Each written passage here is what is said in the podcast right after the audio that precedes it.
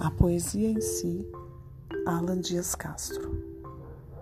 Quando a diferença de alguém fizer você se sentir quase invisível, e esse sentimento trouxer aquela vontade de sumir, lembre que a poesia não depende do poeta para existir.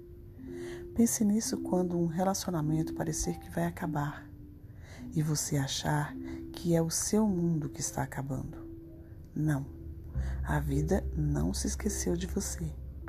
Talvez você tenha que se esquecer de procurar no outro a sua razão para viver.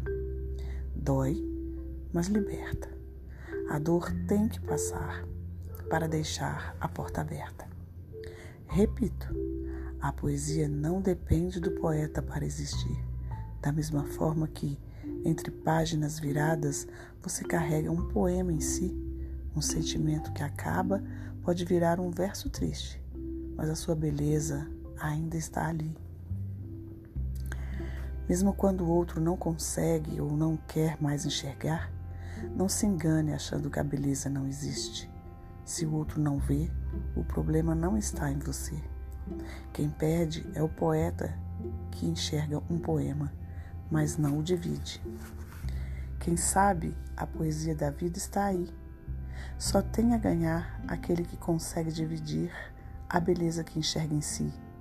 Por isso, é melhor seguir respeitando o tempo de cada verso e o tempo do outro também, para multiplicar o seu poema quando enxergar a poesia em alguém. A gente acha que nunca mais vai ser feliz, mas a solidão não é um ponto final.